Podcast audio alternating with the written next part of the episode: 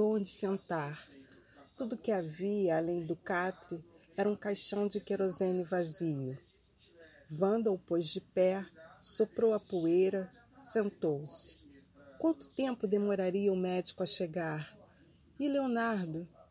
Imaginou o marido cheio de dedos na repartição, explicando ao chefe a inesperada morte do sogro. O chefe de Leonardo conhecera Joaquim nos bons tempos da mesa de rendas. E quem não o conhecera então? Quem não lhe tinha consideração? Quem poderia imaginar o seu destino?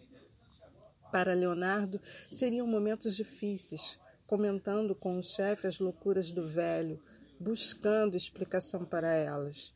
O pior seria se a notícia se espalhasse entre os colegas, murmurada de mesa em mesa, enchendo as bocas de risinhos maledicentes, de piadas grosseiras, de comentários de mau gosto.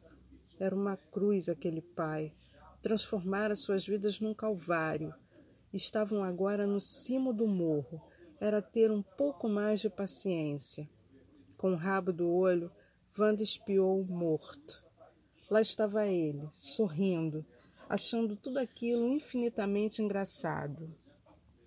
É pecado ter raiva de um morto, ainda mais se esse morto é o pai da gente. Wanda conteve-se. Era pessoa religiosa, frequentava a Igreja do Bonfim, um pouco espírita também, acreditava na reencarnação. Além do mais, agora pouco importava o sorriso de Quincas. Era ela finalmente quem mandava, e dentro em pouco ele voltaria a ser o pacato Joaquim Soares da Cunha, irrepreensível cidadão. O santeiro entrou com o médico, rapaz jovem, certamente recém-formado, pois ainda se dava o trabalho de representar o profissional competente. O santeiro apontou morto, o médico cumprimentou Wanda, abriu a maleta de couro brilhante. Wanda levantou-se, afastando o caixão de querosene. De que morreu? Foi o santeiro quem explicou.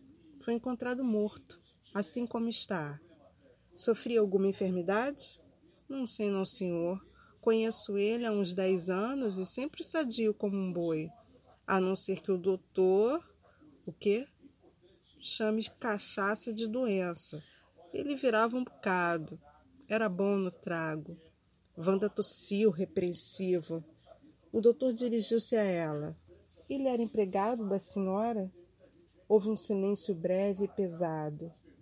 A voz veio de longe. Era meu pai.